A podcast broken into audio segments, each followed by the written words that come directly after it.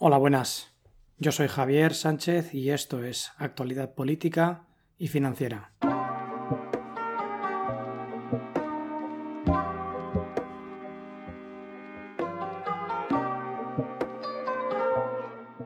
Como siempre, podéis contactar conmigo a través de la dirección de correo electrónico que tengo habilitada, actualidadpoliticafinanciera.gmail.com actualidad política financiera, todo junto, eh, gmail.com, o bien en la página de Facebook que tenemos habilitada.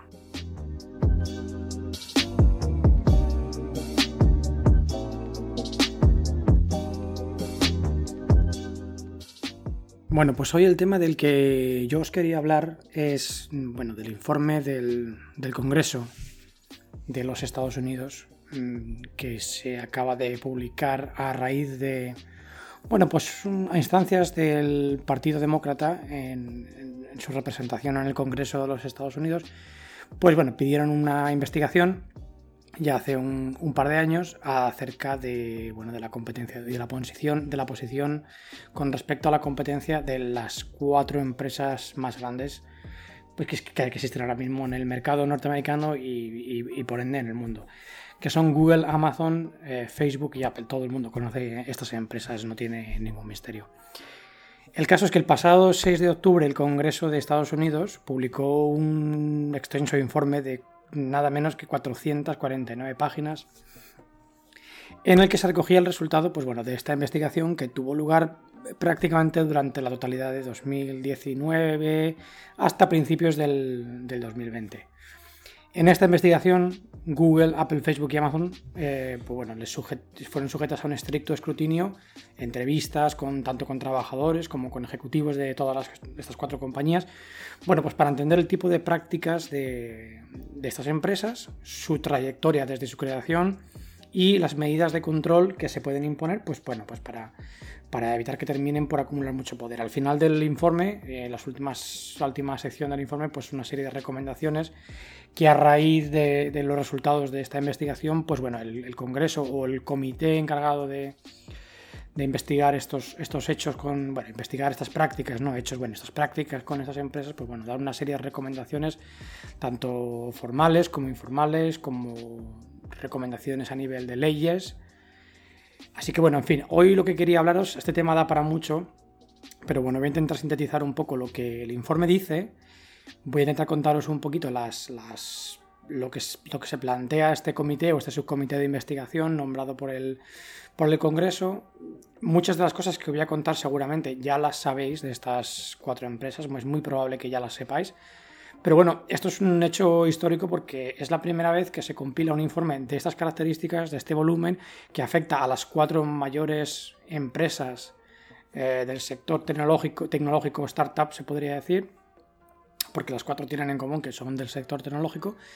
Y, bueno, y que posiblemente tenga ramificaciones a lo largo del tiempo más importantes de lo que nos creemos. Y es importante que sepamos que este informe es muy muy relevante porque pone blanco sobre negro cosas que, como ya digo, posiblemente muchos ya sepamos o demos por hechas, pero, pero es relevante por el mero hecho de que ahora está enfrente de los legisladores, en este caso de Estados Unidos, y estas empresas que tienen ramificaciones o tienen sucursales, por así decirlo, por todo el mundo, lo que pase a partir de ahora en Estados Unidos con estas cuatro empresas o al medio plazo, pues afecta al resto del mundo. Así que, bueno, pues Vamos allá.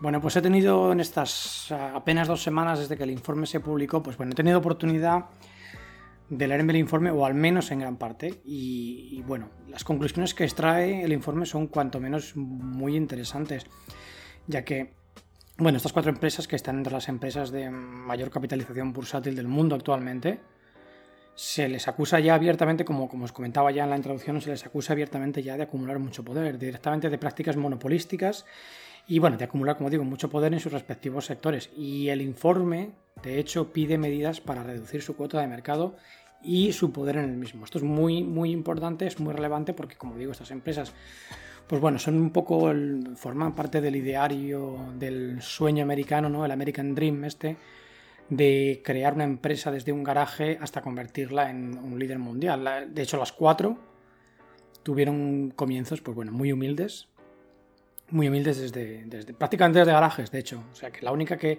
podríamos mm, poner eh, al lado de ellas que nos queda un poco en el tintero, quizás Microsoft, y Microsoft no, no entra, eh, no está sujeto al análisis de este, de este informe, pero bueno, nos, hacemos una idea. Estas cuatro empresas tienen una cosa en común. Eh, tienen varias cosas en común, pero bueno, la más importante es que son las líderes en su sector, dentro del mercado digital, porque todas ellas eh, en mayor o menor medida están metidas en el mercado digital. Por supuesto, ah, Google es, es el mercado digital. Facebook, ¿qué podemos decir de Facebook? Es la red social de las redes sociales. Eh, Apple, pues bueno, Apple pues eh, lo mismo tanto en hardware como en software y Amazon pues no está metida en el mundo digamos del software o no está metida, bueno, no está metida en el mundo del software digamos doméstico, pero comercio electrónico, comercio digital que al final pues bueno, pues todo forma un poco parte de, lo mismo. Em, ¿Qué ocurre? Eh, estamos frente a la dicotomía de la economía, del liberalismo. El liberalismo americano, ¿no? digamos que eh, los norteamericanos son un poco, pues bueno, eh, los Estados Unidos, digamos, ¿no? son un poco el paradigma de el liberalismo económico, el liberalismo más salvaje, la competencia. ¿Qué problema ahí tenemos ahora? El problema viene que los autores del informe entienden y esto lo dicen bien claro lo dicen varias veces, que la premisa básica de la economía americana es la sana y libre competencia. Y esto es clave para, bueno, para el éxito de la actividad económica del país. Esto no lo digo yo, esto lo dice el informe. ¿Qué ocurre? Esta sana y libre competencia, esta, este liberalismo económico es lo que ha creado, de hecho, es lo que, es lo que ha sido el caldo de cultivo de la creación de empresas como las que estamos hablando. Es decir, gracias a Mm, pequeñas empresas innovadoras, pues han nacido los Google de hoy en día, los Facebook, los Apple, los Microsoft, bueno, en fin, ya me vais siguiendo lo que quiere decir. Este tipo, mm, tenemos esta dicotomía que es, como decía, la, economía americana propugna un liberalismo, una creación de empresas, eh, el, el ser emprendedor, la competencia, a su vez, pues ha engendrado un monstruo, que es este monstruo de estas cuatro empresas que ahora mismo tienen una cuota de mercado que son prácticamente, bueno, básicamente por resumirlo en, una palabra, pues se han convertido en, intocables hoy en día.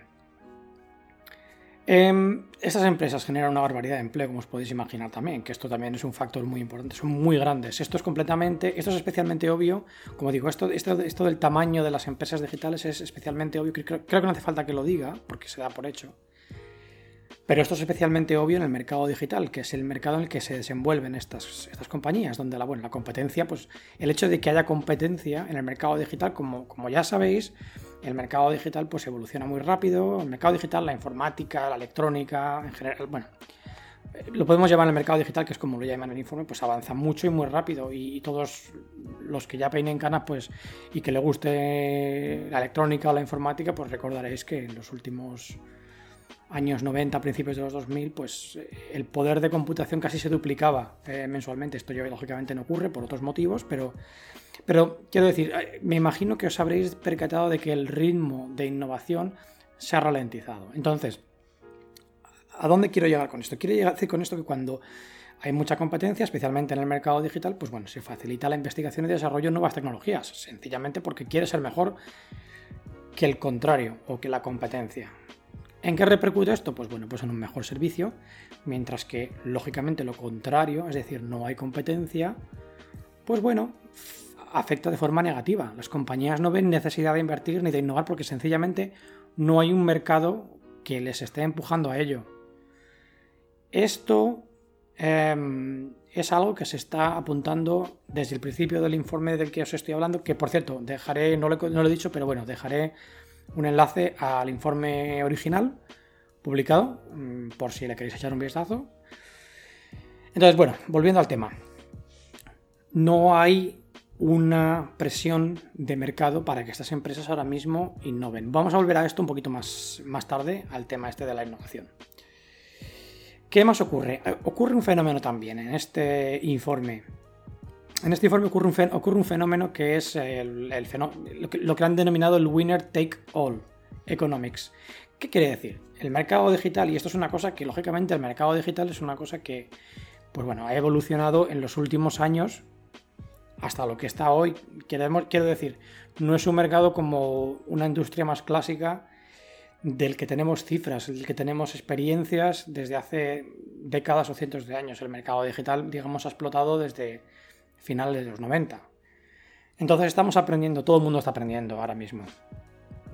¿Qué ocurre? El mercado digital, pues bueno, como decía, el, mercado digital, pues bueno, tiene que inclinarse por unas, pocas compañías, que esto es lo que, lo que estamos viendo aquí, que son las que tienen la infraestructura, los medios y los servicios.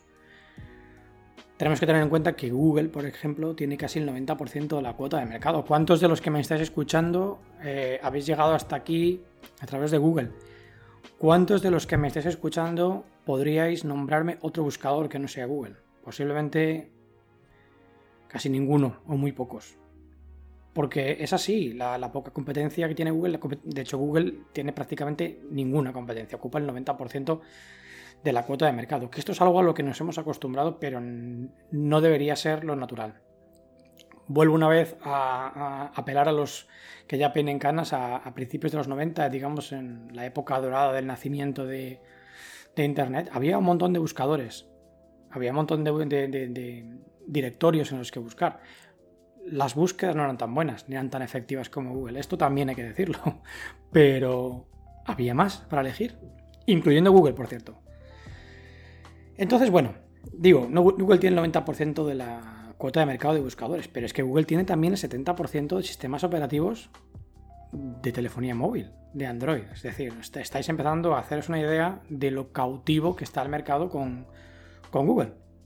No estoy juzgando a nadie, ni a unos ni a otros, estoy simplemente explicando cómo funciona el sistema a, día de hoy. Entonces, como digo, Google tiene un 70% de cuota, más o menos, para que os hagáis una idea, eh, con Android, Mm, en Estados Unidos un poquitín más repartido, está como a 50% entre Apple y Google. Vamos a volver a eso un poquito más tarde. Entonces, la idea que tenemos del mercado digital, que es un poco la idea engañosa o digamos una, especie como de espejismo que tenemos, es que el mercado digital es muy dinámico. Tendemos a pensar pues que, pues bueno, sobre todo como digo, los que hemos vivido este fenómeno prácticamente desde su nacimiento o digamos desde su explosión hasta hoy, es que el mercado, pues bueno, eh, es un mercado muy dinámico, o eso nos creemos, o eso nos venden, o es el espejismo que tenemos. De este informe, precisamente una de las cosas que se desprende, y que es una de las conclusiones que a mí desde luego a mí más me han gustado, es que no es tan dinámico como nos pensamos, y de hecho no es tan dinámico por varios motivos.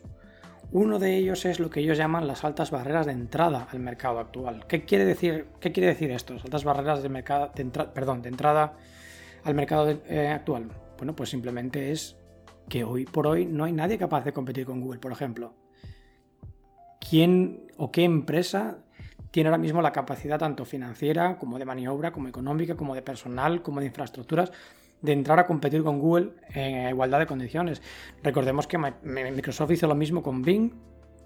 Bing debe de tener un 5% de, de, cuota de mercado.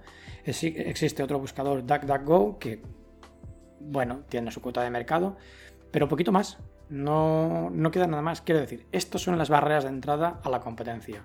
Son prácticamente infranqueables. Pero esto es aplicable a todas las demás.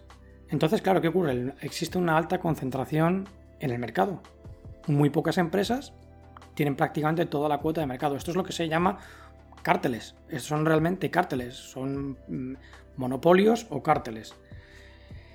Esta concentración de mercado que digo, pues bueno, lógicamente esta concentración de mercado, es decir, estas cuatro empresas que estamos nombrando son prácticamente las que acumulan el mercado mundial de lo que hacen. Eh, esta alta concentración se ve muy exacerbada. Esto es un círculo vicioso, es un, pez que se muerde la cola. Esta concentración de mercado se ve exacerbada pues, bueno, por la política agresiva, de lo, como yo lo he llamado, de fagocitación de la competencia. Es decir, todas las cuatro empresas nombradas en este informe todas son empresas que llevan muchos años mm, siguiendo políticas expansionistas mm, invasoras, podríamos decir. Es decir, no, esto no, no, estoy dando ninguna connotación negativa, estoy explicando, como digo, cómo funciona el mercado, tanto Google como Apple, como Amazon, como, como, mm, como Facebook. Están comprando todo, absolutamente todo lo que les rodea, la competencia, es decir, compran todo lo que pueden.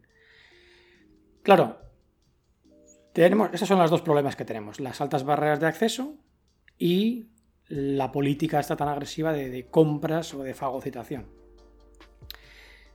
¿Qué ocurre también? Las barreras no son solamente de cara a la competencia de otras empresas, las barreras también se las generan a los usuarios, a nosotros. ¿Qué quiere decir esto? Nos, nos, nos cautivan, no digamos, no nos cautivan, sino que nos tienen cautivos dentro de sus ecosistemas. ¿Qué quiere decir? Esto ocurre pues que los clientes usuarios, lógicamente, de, facto y, y, a raíz de lo que estaba explicando antes, pues nos encontramos con grandes dificultades si deseamos cambiar de servicio o de compañía. Es decir, volviendo a lo que digo antes, ¿me podríais decir alguno, algún otro buscador que no sea Google? Bueno, ya los he dicho yo, pero seguramente no. ¿Los usáis? Seguramente no, ¿verdad? ¿Os plantearíais cambiar de Google? Seguramente no, ¿verdad? ¿Os plantearíais cambiar de Facebook? Seguramente no, seguramente borraríais la cuenta. ¿O no? Mm, en el entorno Apple, pues quizás sí tenéis la alternativa de Android, pero volvéis a caer, volvíamos a caer en las redes de Google. No sé si me explico. Entonces no hay escapatoria. Esto es una audiencia cautiva, que es lo que, lo que se llama. Amazon. Amazon ahora mismo podría ser la tercera, la cuarta de las, de las cuatro, pero al final, pues bueno, volveremos a hablar de Amazon luego un poquito más tarde, pero ya me vais entendiendo por dónde, por dónde van los tiros.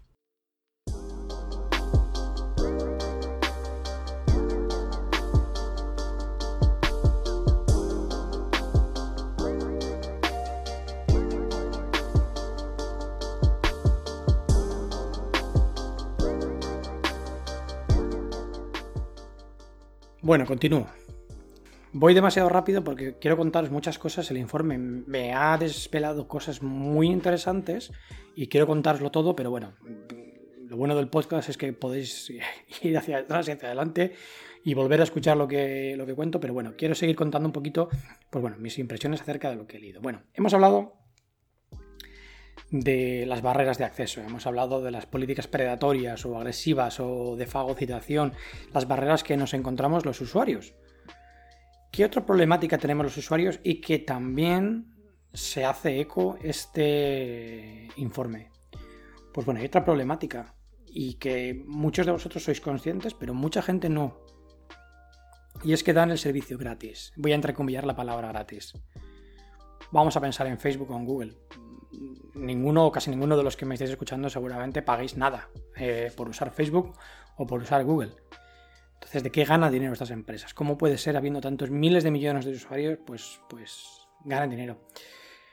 Bueno, no sé si sabéis el dicho que cuando usas un producto gratis es que el producto en realidad eres tú. Es decir, el gran valor tanto de Google como de Facebook, en este caso en particular, que son de las que estamos hablando, el gran valor de estas empresas, y estas empresas basan su valor en la recolección de datos personales y datos sociales de sus usuarios. Por ejemplo, no hace falta ni que os diga toda la información que Facebook recopila de vosotros, mm, tanto las fotografías como las localizaciones, como si estás casado, si estás soltero, si escribes, si no escribes, a quién mandas un mensaje, a quién no. Es decir, toda esta información no cae en saco roto, os lo garantizo. Toda esta información se procesa y se trabaja y se genera una base de datos que, bueno, pues, pues, pues, podéis imaginar el tamaño que puede tener. Otro ejemplo, Google Maps. Por ejemplo, ¿quién puede vivir ahora mismo sin Google Maps? Mm, hace unos años prácticamente Google Maps era inexistente. Digamos que antes, hace unos años, em, todo el mundo tenía un navegador en el coche, ahora mismo lo llevamos en el móvil, ¿verdad? Google Maps, pues como digo, no podemos vivir sin ella. Pues al fin y al cabo son herramientas de recolección de datos como, como cualquier otra. Google Maps. ¿De dónde creéis que Google saca la información a tiempo real de tráfico que os ofrece Google Maps? ¿De vosotros mismos? ¿De nosotros? ¿De la información de nuestros móviles moviéndose dentro del coche o andando? ¿De dónde podéis ver en Google Maps información, por ejemplo, acerca de los locales? Vais a ver un,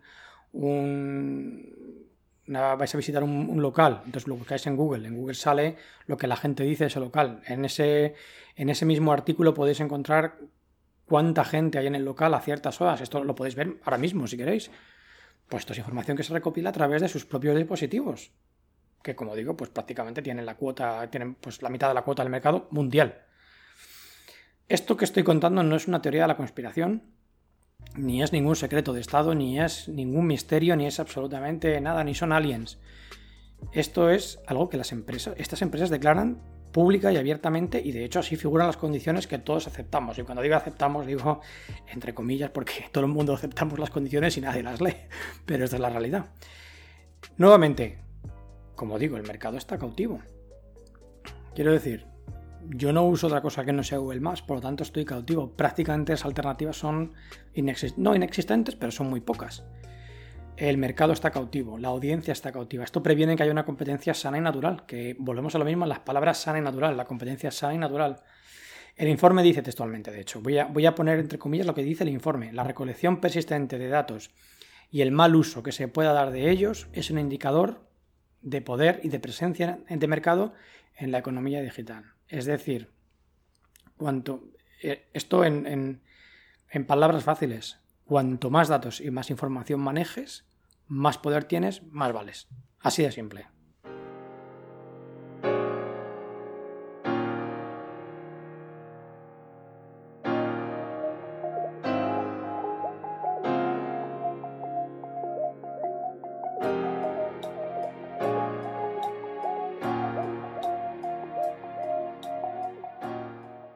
Bueno, vamos a volver a lo que estaba comentando antes, que lo dejé en el tintero, que quería seguir hablando del tema. El tema de la innovación, el tema de la investigación y desarrollo. Bueno, ¿esto a qué nos conlleva? Ya os he puesto un poquito en, un poquito en precedentes de lo que es el mercado cautivo, las barreras de acceso, tanto para competencia como para los usuarios o clientes. Eh, digamos, me hace gracia porque lo de usuarios, esto es una cosa que leí el otro día en, Reddit, es un inciso que hago. Los únicos eh, mercados que llaman usuarios a sus clientes son eh, las redes sociales o los traficantes de drogas. Pero es verdad, es verdad, es verdad. Eh, son como una droga, ¿no? Un poco. Entonces, bueno, nos llaman usuarios cuando en realidad somos clientes, aunque el servicio sea gratis. Repito, entre comillas, gratis. Que no es el caso, en, por ejemplo, en, empresas como Apple o Amazon, pero, pero sí lo es en Google o en Facebook, y por eso es este, este ejemplo que os pongo. Entonces, el mercado cautivo, eh, las pocas opciones que hay, la no existencia de una competencia que empuje a estas empresas a crear, que no digo que no creen, crean y mucho, pero podrían crear más o, sobre todo, podrían dejar que otras empresas crearan, podrían favorecer. Entonces, ¿qué ocurre? En los últimos años, el ritmo de publicación de patentes en Estados Unidos, la investigación y desarrollo es una cosa importante. No es como en nuestro país, en Estados Unidos es una cosa que marca la economía, vamos a, decirlo así. Es decir, hay marcadores de creación de patentes y de investigación y desarrollo que marcan un poquito las pautas de cómo se analiza la economía en Estados Unidos. Bueno, el ritmo en cuanto a publicación de patentes y de creación de empresas en los últimos años ha decrecido. Esto es una cosa, estos son números en bruto. Esto en Estados Unidos, como ya decía, pues hace saltar todas las alarmas. De hecho, de hecho, es más, el informe lo dice también, este informe lo dice claramente. El trigger, o digamos, la cosa que, que encendió las alarmas de, bueno, pues del Congreso y que inició los trámites para iniciar esta investigación fue precisamente esto, la caída en las últimas décadas casi vertical en cuanto a creación de patentes, de publicación de patentes y creación de empresas. Vale, hay otros países como ahora mismo Corea, eh, Japón, China, por supuesto, que están adelantando por la derecha occidente, y esto es cierto, pero el hecho de que, comparativamente hablando, pues ahora mismo Estados Unidos, digamos, está por detrás, pero mm, dentro de lo que es comparativamente hablando de forma interna, haya caído pues un 60% desde 1982 es cuanto menos muy preocupante. Entonces, os voy a dar un ejemplo, por ejemplo, volviendo al tema de, estrangular a la competencia, de las barreras, Zoom. Muchos de los que me escuchéis seguramente conocéis una empresa que se llama Zoom. Zoom es una empresa que se ha hecho muy, muy, muy, muy popular. Es una empresa de videoconferencia como puede ser Skype, que se hizo muy popular en el segundo trimestre, en la pandemia. Se hizo muy popular en el segundo trimestre de 2020, de este año. Zoom se empezó a ofrecer como un sistema rápido, fiable, cómodo. Es decir, yo, mismo empecé a probar, empecé a usar Zoom a raíz de, pues del inicio de la pandemia y bueno, pues porque ya sabéis cómo funciona esto, pues porque sale una red social, porque te lo recomienda alguien, al final pues, pues Zoom se ha ido abriendo hueco. ¿Qué ocurre? Zoom, pues digo, como digo, se ofrece un sistema rápido, es un sistema fiable, es un sistema cómodo, tuvo su vertiente de fiesta, que no recuerdo el nombre, party, no me acuerdo el nombre, bueno, en fin. ¿Cómo contraataca Google? Claro, si tú pretendes hacer la competencia a Google, pues sabes que, que vas a perder. Sencillamente, Google contraatacó, por ejemplo, añadiendo Google Meets, que es, digamos, su aplicación de videoconferencia nativa, como uno de sus widgets a Gmail y a Google Calendar, con lo cual lo forzaba por delante de ninguna otra extensión. Quiere decir que tú abres tu navegador, abres tu correo de Gmail, que casi todos tenemos aquí, hasta yo mismo para el podcast tengo uno. Abres tu correo para...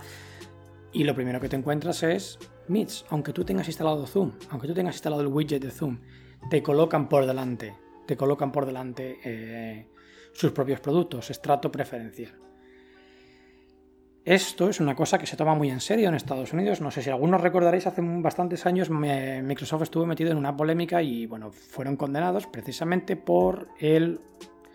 Bueno, pues porque obligaban a. en su Windows, esto ya hace bastantes años, no recuerdo qué versión de Windows sería, pero igual sería de la época de Windows, quizá XP o Vista, no me acuerdo. Bueno, incluían forzado eh, Windows Explorer y no Windows eh, perdón, Internet Explorer y no permitía desinstalarlo. Con lo cual esto lógicamente de nuevo hizo saltar las alarmas y bueno, por trato preferencial, por prácticas monopolísticas, anticompetencia, antitrust, como llaman ellos, pues bueno, pues fueron condenados por bastante dinero, no recuerdo la cantidad. Pues bueno, esto es un poco lo mismo y esto es un poco la, problemática que está poniendo de manifiesto este informe. Tenemos que tener en cuenta y esto es parte de la problemática. Una vez más, tenemos que tener en cuenta que prácticas monopolistas o cárteles al final pueden conllevar a la pérdida de calidad de los bienes o servicios que se prestan. Esto es, esto es mm, tan, tan, tan claro y meridiano como, como, simple. Es un concepto claro y simple. Podrás estar en podréis estar de acuerdo conmigo o podréis estar en desacuerdo o porque aquí entran también bueno, pues el tema de la inversión pública en las empresas o la necesidad de que ciertas empresas sean públicas y monopolísticas o no. Yo siempre, y a lo largo del blog, pues a lo largo del podcast, perdón, me, me decirlo muchas veces, yo me considero un liberal en lo económico y en lo político también, pero sobre todo en lo, económico. Yo, yo no creo en la intervención del Estado en prácticamente ningún ámbito de la economía. La economía se debe regular por sí misma Mm, bueno, de forma natural, con su famosa mano invisible que Adams dijo en su día, yo creo en eso. Quiere decir, creo en eso hasta cierto punto. Como vemos, el mercado tiende de forma natural o bien hasta una expansión en la que se generan estos conglomerados, esta acumulación de poder en el mercado, o a una, atomización completa, como ocurre en otros sectores. Por ejemplo, pero bueno, lo que yo os quería decir, las prácticas monopolistas para mí eh, tienen desde luego más desventajas que ventajas, porque la primera desventaja que tiene es yo, como usuario, como cliente, es que por lo general conlleva una pérdida de calidad, porque no tengo nadie que compita conmigo, entonces me da igual darte un servicio de 10 que dártelo de 8. Y cuando te lo he dado de 8 y no tienes nadie a quien acudir de mi competencia, pues te lo voy a dar de 6. Entonces esto ocurre especialmente, esto se, acusa especialmente en el sector tecnológico. Y a la inversa, pues bueno, también esto es un círculo vicioso. Las prácticas monopolistas pueden degradar también el servicio en sí mismo, pueden degradar la protección de datos, pueden degradar la privacidad, porque el regulador es el mismo monopolio al fin y al cabo. No sé si me voy, no sé si me voy siguiendo, si me vais siguiendo. Bueno, esto ha ocurrido en los últimos años, la acumulación de poder o la acumulación de exceso de información ocurre en los últimos, como llaman los ingleses, data breach, ¿no? Estas, estas empresas tan grandísimas que tenían millones de datos de millones de usuarios, que han sido hackeadas y han robado millones de cuentas, millones de... Esto ocurrió con Sony hace poco, esto ocurrió con Mastercard, esto ha ocurrido con varias. Claro, esas empresas acumulan tantos datos de tantos usuarios que un acceso indebido, pues bueno, imaginaos, puede dar al traste con, bueno, pues con la información tuya, mía, de todos, de un golpe. Entonces, este informe también eh, relata o digamos hace pone de manifiesto el hecho de que estos data breaches o hackeos, como lo queráis llamar, han aumentado en los últimos años. Han aumentado a raíz de lo que ha aumentado, ha incrementado la presencia tecnológica en la vida doméstica, no, mucho más. Entonces esto da que pensar que quizá pues se está degradando el servicio, porque las empresas se están relajando, sencillamente. Simple y, y llanamente.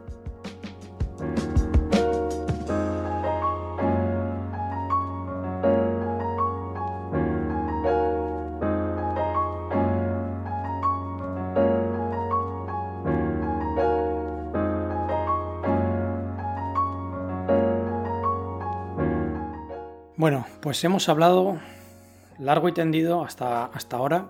Hemos hablado largo y tendido de Google y Amazon y parece que, pues bueno, porque, pues son los que mataron a Manolete, ¿no? Pero bueno, no es el caso. Vamos a hablar un poco también de Apple y Amazon que también tienen tela que cortar. Voy a empezar un poco con Amazon. Amazon, vamos a ponerlo en perspectiva. Amazon es una empresa que tiene 26 años únicamente. Se fundó en 1994. Los que lo recordéis desde los primeros días, Amazon era una empresa que vendía libros, nada más. Era una librería online. Hoy en día, en 2020, es una de las empresas más, una de las empresas más grandes del mundo. Y de hecho, es la segunda empresa privada con más empleados de Estados Unidos, con casi 800.000 trabajadores. Ojo, 800.000 empleados. Para que nos hagamos una idea, la primera es Walmart, que es una cadena de supermercados en Estados Unidos que tiene 2 millones de empleados. Pero bueno, Walmart es una empresa que tiene muchas décadas de existencia y Amazon prácticamente está en pañales, para que nos hagamos una idea. Bueno, Amazon, el abanico de ofertas que tiene Amazon, pues bueno, es una larguísima lista, no es solamente lo que veis de venta, obvio, por supuesto, venta comercial, venta digital, pues es uno de los negocios, si no el negocio, es el negocio más importante, pero bueno, recordad que también tienen ahora mismo producciones de televisión, Prime Video, tienen servicios en la nube, para los que no los conozcáis, pues, o Cloud Services que llaman, que es Amazon Web Services, AWS. Tienen una editorial propia de libros y, por supuesto, la cadena logística, que es a día de hoy, si no la más grande del mundo o la más extensa del mundo, una de las que más. Es importante, voy a remarcar, voy a dar un poco las cifras de Amazon. Amazon reportó 11.000 millones de dólares de beneficios netos el año pasado, en 2019, entre sus dos grandes divisiones, que son comercio electrónico y cloud services, que es lo que digo que son los, servicios en la nube. Pero ojo al dato. 60% de esos beneficios netos, o sea, serían unos 6.500 millones quizá de dólares, provino de los servicios digitales de, en la nube, Amazon Web Service, Web. ¿Por qué digo esto? Porque Amazon Web Service solamente representa un 12,5% de los ingresos de la empresa. Es decir, que su segmento puramente tecnológico, digamos, la sección puramente tecnológica de, de Amazon, tiene un margen de beneficios, como podéis ver, inmensamente superior a su segmento de venta al público. ¿Qué nos enseña esto? Esto nos está enseñando una cosa, nos enseña que las empresas tecnológicas, los márgenes que barajan, los márgenes que manejan estas empresas tecnológicas son inmensos en comparación pues con negocios más tradicionales. Os podéis dar cuenta ahora porque estas empresas pues bueno, pues son tan rentables, funcionan tan bien y crecen tanto y tienen tanto dinero. La realidad es la que es. Eh, curiosamente, Amazon es un gigante dentro de su industria y apenas cuenta con ninguna otra empresa que le haga sombra, prácticamente. De nuevo, ¿podéis decirme alguna empresa alternativa a Amazon que ofrezca el mismo nivel de productos? Yo ahora mismo no. Hay tiendas específicas, pero no prácticamente puedes encontrarlo todo en Amazon. Vale, me podéis decir Alibaba o AliExpress, o... pero no es lo mismo porque hay productos que en AliExpress no están. Sin embargo, en Amazon prácticamente lo tienes todo. Y sobre todo, en Amazon lo tienes todo y lo tienes rápido y en la puerta de tu casa y garantizado. Entonces, como digo, Aquí ocurre una cosa muy curiosa con Amazon. Amazon es una empresa que, como digo, es un gigante. Es un gigante en su sector. Prácticamente no le hace sombra absolutamente a nadie, especialmente en Estados Unidos. No le hace sombra a nadie. Esto, lógicamente, volviendo a lo de antes, esto no facilita la competencia ni y altas barreras. ¿Os acordáis, verdad? Las altas barreras de acceso. Esto no facilita la competencia, sino que además mm, ocurre que contra Amazon nadie puede competir, pero en su seno los partners, como ellos llaman, o las empresas o los pequeños comerciantes que, o los pequeños comercios que venden dentro de su plataforma, Amazon se encarga de fomentar la competencia más salvaje en ellos. ¿Os fijáis? ¿Verdad? ¿Os fijáis? Conmigo no puedes competir, no se te ocurra competir, pero si trabajas conmigo, os voy a poner a que os matéis entre vosotros para dar los mejores precios y la mejor calidad, o lo que sea, o, o la mejor rentabilidad para mí como empresa. Em, entonces, claro, se ofrecen precios más competitivos. Esto es muy atractivo para el, para el consumidor final, ¿verdad? Para nosotros es muy atractivo, lógicamente. Porque te ofrecen un servicio más barato y te ofrecen, te ofrecen perdón, un servicio más rápido y aparentemente pues un mejor servicio. Lo que no sabemos son las luchas intestinas que hay ahí, que bueno, es un poco lo que vamos a contar. Pero aquí no acaba todo. Y esto es una cosa que, de nuevo, Amazon no lo esconde, porque de hecho lo tiene en sus, en sus términos, en sus condiciones, y de hecho tiene literatura publicada acerca de ello, pero bueno, el informe lo pone de manifiesto. De hecho, em, como estaba diciendo, tú no eliges, tú cuando buscas un producto, vamos a decirlo así, dentro de, Amazon tú no estás eligiendo el vendedor, ¿verdad? Tú estás eligiendo el producto. Me quiero comprar las zapatillas de la marca X, modelo Y. Tú buscas y el primero que te sale, el segundo que te sale, no tienes necesidad de buscar muchos precios porque por lo general te va a poner la mejor oferta por delante, que muchas veces coincide con que es la más barata. Esto es un algoritmo, esto es una cosa que no es al azar. Quiero decir, Amazon tiene un algoritmo que le llaman el buy box, el buy box algorithm. Esto es un algoritmo de, de Amazon que es muy parecido a los algoritmos de búsqueda de Google estos algoritmos traen de cabeza tanto a los ingenieros de SEO durante años como en este caso a los vendedores o a los partners. Este algoritmo, que digamos es como parte de una fórmula secreta que tienen estas empresas, tanto Google como Amazon en este caso, pues no solo mantiene a los vendedores en jaque, es decir, yo no sé si mi producto va a ser mostrado, sino que además a Amazon le da la capacidad de tener bueno, el libre albedrío de recompensar o castigar a sus vendedores. ¿Me vais siguiendo? Es decir, si tú no pones las condiciones que yo te digo, tú no vas a salir en primera línea. Así de sencillo. Nadie va a comprarte tus productos y a mí no me puedes culpar por ello. Estáis viendo un poco lo que, lo que el informe pone de manifiesto, ¿verdad?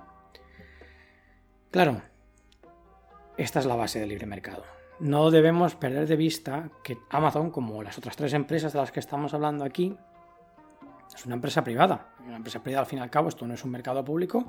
Yo te pongo mi plataforma y tú vendes si quieres y si no quieres no vendas. Pero claro, ¿tengo otra opción? No, ¿verdad? Si quieres estar en algún sitio, tienes que estar en Amazon. Si quieres que tu web se vea, tienes que estar en Google. Porque nadie te va a encontrar si no. Lo vamos viendo, ¿verdad? Entonces, Amazon es una empresa privada, como digo, tiene un alcance mundial y que sus, partners pues, bueno, utilizan esta plataforma para vender sus productos. Sería muy hipócrita por mi parte decir a Amazon que bueno, son muy monopolistas, cuando muchos fabricantes, de hecho, esto también hay que decirlo, muchos fabricantes, pues, o vendedores o comerciantes o partners, como los queréis llamar, pues han aumentado en varios enteros sus cuotas de mercado desde que venden en Amazon. Esto es una realidad, esto también es una realidad, es decir, empresas mm, grandes y empresas más, más modestas se han catapultado literalmente gracias a Amazon. Esto se lo deben a Amazon en gran parte. Esto es una realidad también. Tampoco podemos, al César lo que es del César, no podemos perder de vista pues ciertas cosas. Pero ¿qué ocurre? Amazon, por lo que decía antes, muchas no tienen opción. Amazon tiene actualmente entre el 75 y el, entre, perdón, 65 y el 70% de la cuota de mercado del comercio online en Estados Unidos. Esto es prácticamente, pues, hegemonía prácticamente total. Y esto pone los pelos de punta, si lo, si lo piensas, de cara a pues, la salud del mercado. Pero esto pone pelos, pelos de punta más que a mí, o a ti como usuario, a los vendedores. Los vendedores se han acusado, y bueno, de hecho hay bastantes pleitos abiertos y bastantes juicios abiertos porque han sido acusados varias veces y, en este informe, de hecho, se, enumeran varios de prácticas cuanto menos, prácticas cuanto menos, vamos a decir, poco ortodoxas. Pues bueno, pues para forzarles a ventas a por mayor, o bien para bajar los precios, es decir, Amazon forzando a los vendedores a que pongas las condiciones que yo te digo. Muchos, eh, durante el curso de la investigación que se detalla en este informe, pues eh, la comisión de investigación, pues entrevistó también a muchos partners de Amazon. Em, muchos de estos partners que acusaron abiertamente a Amazon de bullying directamente. Muchos de ellos, pues que básicamente decían que Amazon usaba su posición ventajosa pues para sacar provecho de sus proveedores. Lógicamente, yo como usuario, pues esto me favorece, repercute en el bolsillo del cliente final porque ve precios competitivos, porque ve una oferta de servicio que es muy competitiva, que prácticamente, pues prácticamente ni el comercio tradicional ya puede competir con Amazon, porque prácticamente, pues, es, pues ¿cuántos comercios se han visto abocados a desaparición? O Amazon o desapareces. ¿A qué precio? Ahora, yo os, yo os hago la pregunta, ¿creéis que es buena idea exprimir a tus proveedores? ¿Quién soporta esa carga? Porque al final ¿qué es lo que estás generando a la base de, a base de explotar a tus eh, proveedores? ¿Estás generando un servicio de buena calidad para tus clientes? ¿A qué precio, en verdad?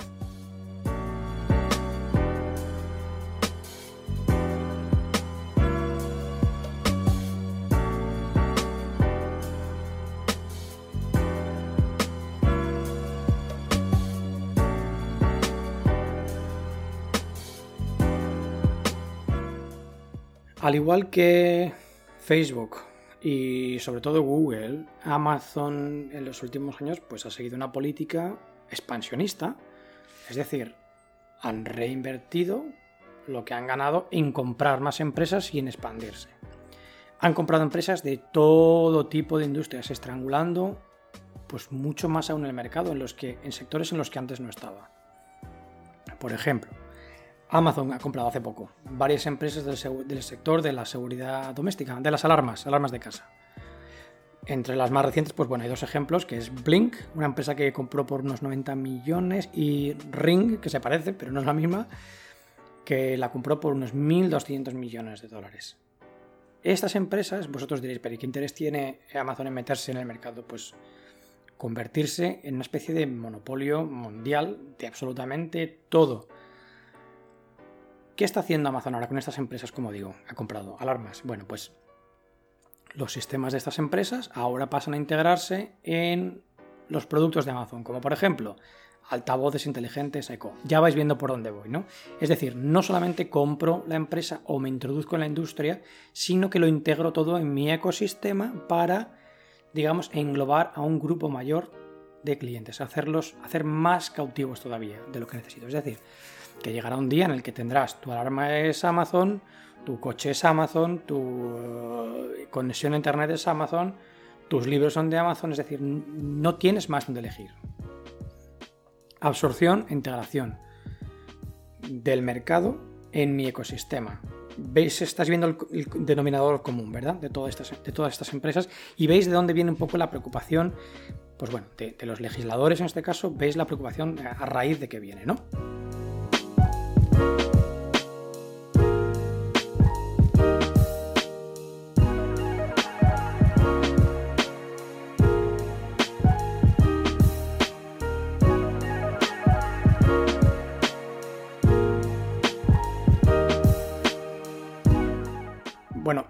Hemos hablado de, Google, de Facebook, de Amazon, nos queda la cuarta, que es Apple.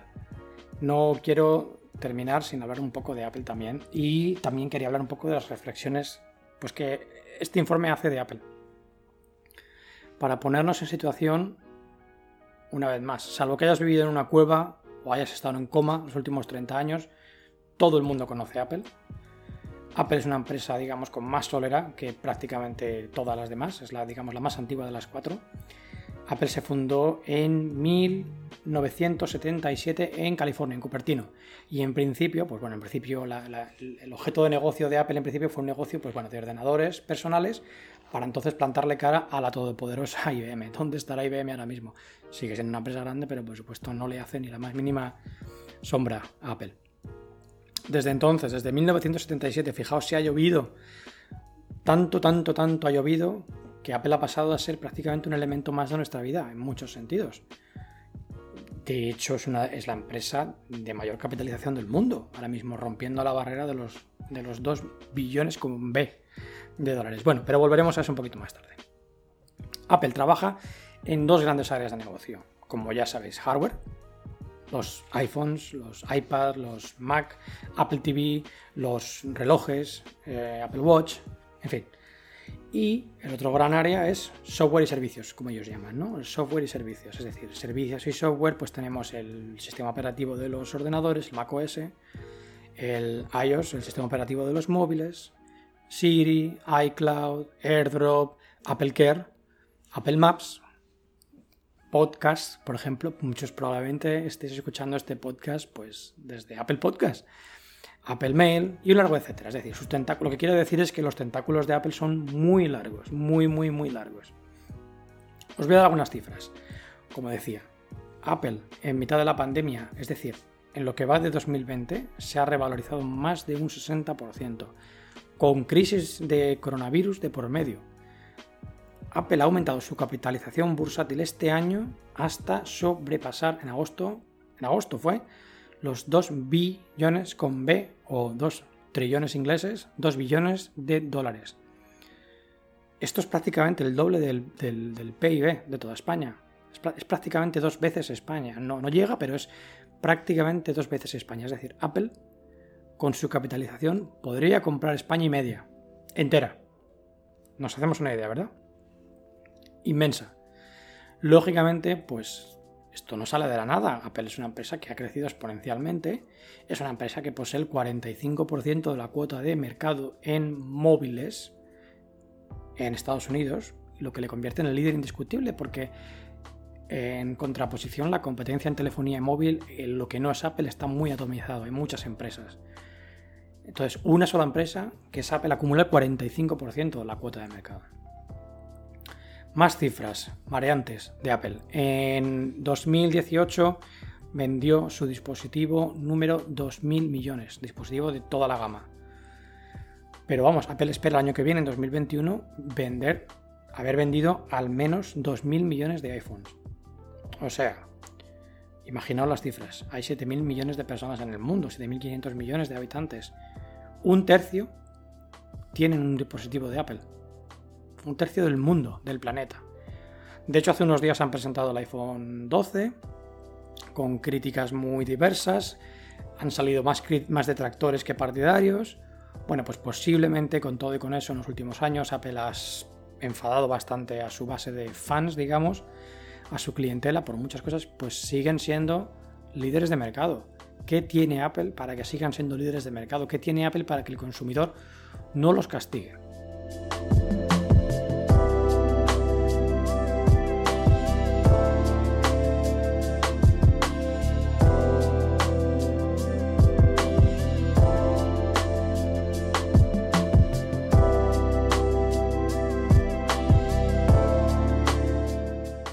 Bueno, pero ¿en qué se centra sobre todo este informe? Bueno, pues el objeto, entre otros, o digamos el objetivo principal o el objeto principal de este informe es el App Store. Los que tenéis dispositivos de Apple sabéis lo que es el App Store. El App Store es el mercado virtual de Apple, digamos, lo que ya se llama el marketplace, el mercado virtual de Apple, en el que se alojan y se venden las aplicaciones para sus dispositivos. Mm, lo primero que os viene a la mente cuando os hablo seguramente de App Store, sobre todo los que utilizáis o los que estáis en el ecosistema Apple, es que es una cosa cerrada, es decir, las aplicaciones que entran ahí son las que yo puedo instalar en mi teléfono y no hay otra alternativa. En cualquier caso, este entorno, Apple estima, estas son cifras que da Apple. Este entorno da trabajo a varios millones de trabajadores, como dicen ellos, de forma directa o indirecta, y proporcionó, proporciona unos ingresos de unos 120 mil millones para sus desarrolladores. Repito, cifras que da Apple. Eso, mm, cogedlo al vuelo. No, no, se, no se puede valorar ni si son verdad o no, pero esto es lo que Apple dice. Doy por hecho que son ciertas, claro. El App Store desde el principio. Digamos, vamos, a, vamos a dejar claro que digamos que el App Store, el ecosistema iPhone, digamos que es lo que ha dado la grandísima popularidad a Apple en la última década, ha sido el iPhone. El iPhone lleva en el mercado, digamos, 13 años, escasos, 12, 13 años, no lleva más. El App Store siempre ha sido, siempre ha sido un caballo de batalla, siempre ha sido objeto de mucha controversia. Tiene muchas causas pendientes en juzgados de Estados Unidos y del mundo entero, pero principalmente en Estados Unidos, precisamente por sus supuestas prácticas monopolistas. Y esto es, pues, pues, no sé si alguno de los que me escucháis, pues sois desarrolladores o habéis trabajado con Apple. las restricciones que impone Apple para con sus aplicaciones son altísimas. En comparación, por ejemplo, irónicamente, en comparación, por ejemplo, a las barreras que pone Google para su Google Store o como, llamen a ellos a, la, aplicación, al marketplace de Google. Irónicamente, son mucho más relajadas las condiciones con Google que con Apple. Esto se puede hacer una lectura de varias maneras. Se puede hacer una lectura diciendo que quieren el mejor servicio para sus clientes o que es un entorno seguro, que lo es, que lo es, pero en verdad pues son prácticas monopolísticas. Bueno, seguimos con los servicios que ofrece Apple, iOS, es decir, el sistema operativo de los, de los móviles, eh, líder de mercado junto a su competidor Android. Esto es eh, obvio. ¿Puede alguien decirme algún otro sistema operativo de móviles que no sea iOS o Android? Yo desde luego no. Ya, o a día de hoy ya no. No creo ni que exista. Lo que exista será pues algo completamente residual. Se empieza a complicar la cosa aquí, claro, porque son dos gigantes uno frente a frente. Es decir, esto es Goliath contra Goliath.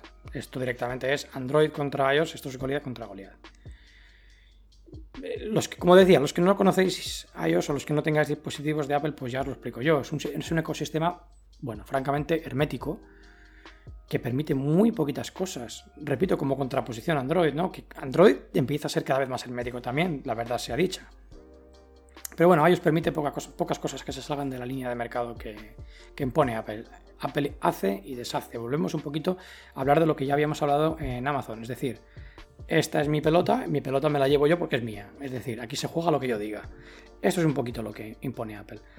Esto, sumado a las potenciales barreras a las que se enfrentan los consumidores que quieren cambiar de sistema operativo. ¿Cuántos de vosotros lleváis varios años en Apple y ya no cambiáis? Porque es, voy a entrecomillarlo, es que es muy complicado. Es muy complicado y ya pues tengo todos mis datos y mis fotos. Y estas son las barreras. Esto es lo que es sujeto, lo que se ha sujetado, lo que se ha estudiado, perdón, en este informe. Las barreras del usuario. Luego las barreras de la competencia. Volvemos a lo mismo. ¿Qué barreras? ¿A qué se enfrenta la competencia de, en este caso, de iOS o de Android? Mm, ahora mismo ninguna empresa puede entrar a competir con estas dos porque tienen toda la infraestructura, tienen toda la cuota de mercado. Es muy, sería muy, muy, muy difícil una alternativa real a cualquiera de estos dos. Em, sistemas operativos. El informe, de hecho, dice textualmente, entre comillas, Apple controla completamente qué aplicaciones se instalan en sus dispositivos, cómo se instalan y no admite otro canal de distribución que no sea la App Store. Combinamos los dos. Tim Cook, que es el presidente de la compañía, ha declarado recientemente que no tiene intención de que eso cambie en el futuro en cualquier caso. Con la ausencia de canales de distribución alternativos, lógicamente Apple puede fijar precios y condiciones a su antojo y por supuesto hacer lo propio con sus partners, al igual que ya habíamos comentado pues, anteriormente con Amazon. Seguís viendo denominadores comunes aquí, ¿veis? Es decir, mi ecosistema, mi canal de distribución, haces lo que yo te diga, trabajas por el precio que yo te diga y fijas los precios que yo te diga y me llevo mi porcentaje, que es el que yo te diga. Y si no te gusta, te puedes ir a la competencia, que no hay. Esto es el mercado cautivo.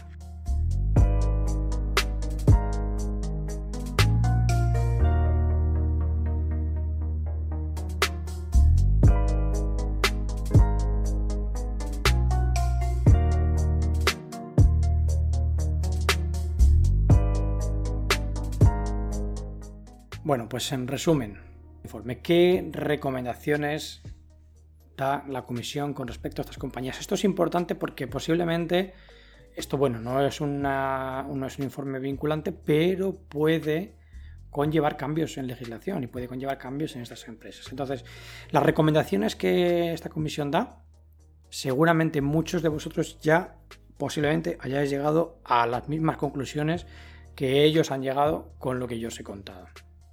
Entonces, la parte final del informe, 30 páginas, al final las últimas 30 páginas del informe, bueno, quitando los apéndices, 30 páginas del informe, la Comisión de Investigación del Congreso de los Estados Unidos dibuja una especie de, foto en la, que, en la que plasma una serie de recomendaciones para mitigar lo que ellos consideran pues, una problemática grande a la que hay que poner remedio lo antes posible. En fin, son varias recomendaciones. Os voy a contar un poco cuatro de ellas, aunque luego hay más, pero las más importantes son las que yo, las que yo he considerado que son las más relevantes. Uno, reducir los conflictos de interés a través de separaciones estructurales y restricciones de líneas de negocio. ¿Qué quiere decir esto? Estas palabras tan complicadas. ¿Qué quiere decir? Bueno, pues básicamente, ¿qué quiere decir? Bueno, pues como hemos comentado, estas empresas acaparan información tanto de sus proveedores y de sus usuarios. Hemos hablado de esto ya. Las líneas que separan sus líneas de, negocio, la, la línea que separan sus diferentes áreas de negocio son muy difusas, bien sea por interés propio de ellos o bien propio de las, de las empresas, o bien sea porque el mercado lo ha permitido. Lo que esta comisión propone en el informe es que se delimiten claramente las áreas de negocio y que se acoten los conflictos de interés. Por ejemplo, ¿qué es un conflicto de interés? El informe expone varios. Amazon toma información de algunos de sus proveedores, es decir, literalmente copia productos de alguno de sus proveedores, la hace suya y le pone la marca. Esto es abusar del poder que ellos tienen en el mercado, porque realmente una pequeña empresa que ha patentado un modelo de zapatillas, Amazon te lo copia veladamente, aunque no sea descaradamente, no te vas a poner a litigar con Amazon, no, no tienes las de ganar, es imposible, es David contra Goliat en este caso. Entonces, estas empresas, debido a su posición predominante en el mercado, pues explotan la integración entre sus servicios, como lo que os he comentado antes de las alarmas de Amazon integradas en su línea de, productos de altavoces inteligentes. Pues aquí las, las, líneas se empiezan a difuminar, es decir, tú te dedicas al negocio de las alarmas y también a los altavoces inteligentes y me lo integras todo, con lo cual yo no puedo separar una cosa de la otra, yo no puedo tener ya un proveedor, me limitas las, las posibilidades en tener un proveedor de de alarmas o un proveedor. ¿Me entendéis lo que quiero decir, verdad? Una de las recomendaciones o la más importante es separa tus áreas de negocio y dibuja una línea clara. Por otro lado, aparte de lo que digo de los, conflictos de interés, entre comillas, si no haces las cosas como yo quiero, no puedes integrarte en mi plataforma bajo mis criterios. Con esto yo tengo mis reservas porque, como digo, el mercado es libre, Amazon es una empresa privada y yo no voy a meterme en tu casa a decirte cómo tienes que hacer las cosas. Ahora, cuando una empresa tiene una posición monopolística predominante en el mercado, pues igual no es que haya que decirle cómo hay que hacer las cosas, pero hay que regular la forma en la que se comporta y sobre todo hay que regular el acceso de otras empresas al mercado. La segunda recomendación, bueno, pues también es interesante, también hemos hablado de ella. Normas bueno, el informe expone que hay una necesidad de crear normas, leyes, para reducir la discriminación, los favoritismos o darse preferencia a uno mismo. Es decir, el informe detalla muchas de las técnicas que estas empresas usan y que podrían ser consideradas pues bueno, preferenciales o discriminatorias para con sus proveedores y clientes. Por ejemplo, Google da preferencia a sus contenidos por encima de los demás dentro de sus robots de búsqueda, tan sencillo como eso. Amazon da preferencia a los productos de su, digamos, de su cuerda o los Amazon Choice que se llaman, por ejemplo, por encima de otros. Es decir, de nuevo, volvemos a lo mismo. Esto es un país libre, como quien dice, esto es un mercado, esto es mi empresa, esto es mi negocio y aquí hago las cosas como quiero, claro. Pero es que tu proveedor proveedor no tiene opción de irse a vender su producto a otro sitio en muchos casos. Otra recomendación también que me ha gustado mucho, que la quería remarcar aquí, promover la innovación a través de la interoperabilidad y del acceso libre. El tema de la interoperabilidad en la tecnología siempre ha sido un gran caballo de batalla, esto no es nuevo de hoy, ni lo hacen esas empresas porque no porque sean el demonio, ni muchísimo menos porque sencillamente pues, pues bueno, son, son técnicas empresariales para luchar contra su competencia. Pero bueno, promover la innovación a través de interoperabilidad y el acceso libre, es decir, las barreras de las que hablábamos antes. Ecosistemas como Apple o Facebook no son compatibles con otras redes sociales o con otros sistemas, directamente no son. Es decir, yo no puedo llevarme mis cosas de Facebook a otra red social. Por ejemplo, no puedo hacer eso. Puedo transferir entre las diferentes plataformas de Facebook, entre Instagram, Facebook, WhatsApp. Hay, digamos, una interoperabilidad, pero ya está. Yo no puedo bajar mi información de Facebook. Bueno, poder si puedo, pero no puedo bajar mi, información de Facebook y transponerla en otra red social, porque directamente es que no hay red social. Y aunque la, hubiera, aunque la hubiera, no se podría. Bueno, contra esto, pues tampoco tengo mucho que decir, porque, bueno, como digo, esto pues es una cuestión ya de, técnicas de competencia que yo no considero que sean tan ilegítimas dentro de lo que, dentro de lo que cabe. Por ejemplo, ¿quién no ha pensado alguna vez, pues como digo, voy a cerrar mi cuenta de Facebook y me lo llevo todo conmigo? Pues, ¿A dónde te lo llevas? ¿Y cómo? Incluso para descargar toda tu información de Facebook o de Google, está muy escondido, es una cosa muy complicada, no es una cosa a la que tú puedas acceder haciendo tres clics. Puedes acceder, pero tienes que saber a dónde ir. Precisamente, una vez que estás integrado en uno de estos, de estos ecosistemas, es muy difícil y muy costoso de salir, es decir, perderé mis fotos, perderé mis datos. La misma broma que os comentaba antes, ¿no? Los usuarios, ¿no? Las dos industrias que llaman usuarios a su clientela son los traficantes de drogas y las redes sociales, porque somos usuarios, no clientes. Bueno, eh, la cuarta y última recomendación que yo quería también em, comentaros aquí, que también lógicamente es muy, muy, muy importante y casi que debería haberla puesto la primera, pero bueno, es muy, muy importante. Pues obviamente, esto es una cosa más, más bien, es un brindis al sol, ¿no? Porque otra cosa no, no es, pero bueno, la comisión dice que hay que reducir la cuota de mercado, hay que vigilar las posibles fusiones y las adquisiciones. Esto es muy interesante. Estas empresas, como digo, son pues empresas depredadoras, empresas que utilizan técnicas predatorias. Tienden a comprar a todos sus competidores, sean pequeños o grandes. Eh, tienden a hacer fusiones multimillonarias. Dejando, de hecho, el mercado lo dejan vacío. Prácticamente vacían el, el mercado porque lo compran todo. Entonces, a lo que no compran lo asfixian, lo ahogan. Esto han seguido haciéndolo sencillamente pues porque no hay ninguna ley que se lo prohíba, sencillamente. El comité evaluador de aquí estima que futuras adquisiciones, esto es muy interesante, no sé si los legisladores van a tener en cuenta esta recomendación, pero el comité evaluador estima, como digo, que aquí que futuras adquisiciones sean valoradas con un criterio, bueno, pues con lupa, digamos, y que perceptivamente, y para esto seguramente pues haya que sacar nueva legislación, cualquier compra o cualquier adquisición que hace cualquiera de estas cuatro empresas sea considerada cautelarmente en contra de la competencia, es decir, invalidada. ¿Qué quiere decir esto? Que no se les, permitan, no se les permita ahora mismo hacer estas compras indiscriminadas, es decir, que toda compra que cualquiera de estas cuatro empresas quiera hacer sea sometido a un examen previo por organismos públicos o por quien, quien proceda antes de aprobarlo. Esto es una cosa que, ocurre de forma bastante regular en, Europa. Es decir, por ejemplo, no sé si los que recordáis, por ejemplo, la reciente fusión entre Alstom y Siemens, que son, pues digamos, los dos mayores grandes fabricantes de trenes del mundo. Esta fusión ha estado parada durante pues, prácticamente dos años en Europa, en, Bruselas, porque no estaba de acuerdo a los criterios de competencia. Es decir, Europa actúa de oficio en muchos casos en este tipo de situaciones cuando en Estados Unidos, pues bueno, pues con la, con la excusa del mercado libre y liberalismo más extremo, pues este tipo de cosas pues se pasan por alto. Ojo, yo no estoy hablando de que ni uno sea mejor ni otro sea peor. Estoy poniendo la situación y lo que ha provocado una situación como el mercado, como el mercado norteamericano, como digo, que lo que se generan es estos conglomerados tan inmensos.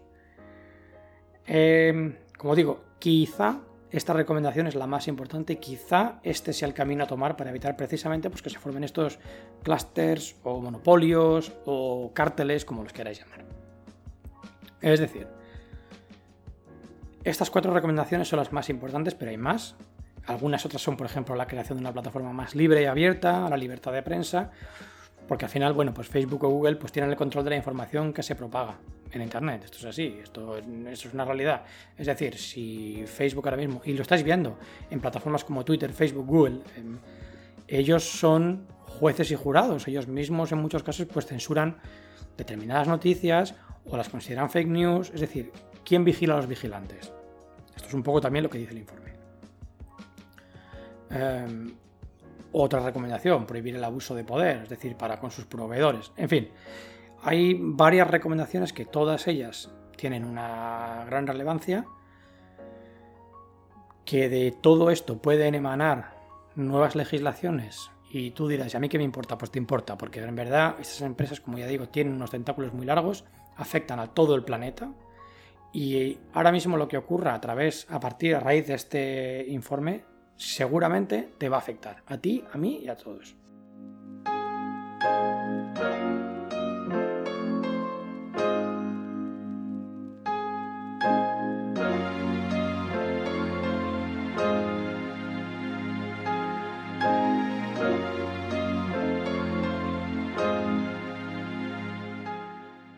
Bueno, ya para concluir, después de más de una hora aburriéndoos aquí, espero que, bueno, hayáis podido al menos, haya podido al menos haceros entender un poquito la situación y que, bueno, que, que, un pensamiento un poco crítico acerca de esto, a pesar de que todos seamos usuarios de estas empresas en mayor o menor medida.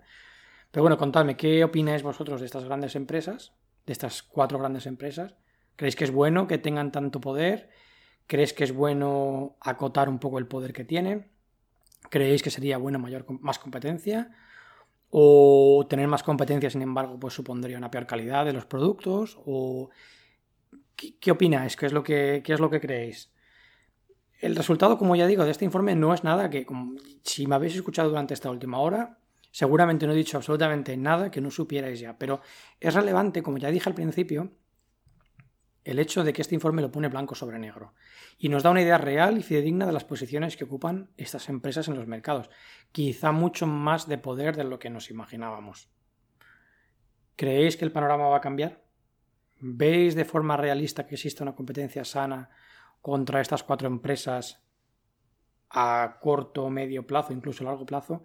Lo veo difícil y cuanto más tiempo pase, más difícil será, sin duda alguna.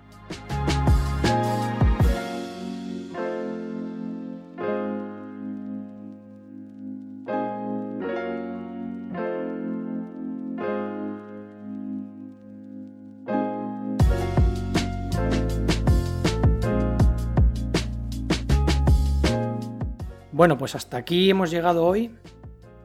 Muchísimas gracias lo primero por haber estado ahí este ratito. Como siempre, ya sabéis, yo soy Javier Sánchez. Me podéis contactar en actualidad política financiera gmail.com de Google. actualidad política financiera todo junto gmail.com o en la página de Facebook que tengo habilitada que bueno, si buscáis actualidad política y financiera, pues os saldrá directamente. Así que como siempre, muchísimas gracias de nuevo por estar ahí. Os agradezco mucho vuestra presencia. Si me queréis dar algún tipo de dejar algún tipo de comentario, pues bienvenido será. Lo respondo sin ningún problema. Y nos escuchamos en la próxima. Un saludo, hasta luego.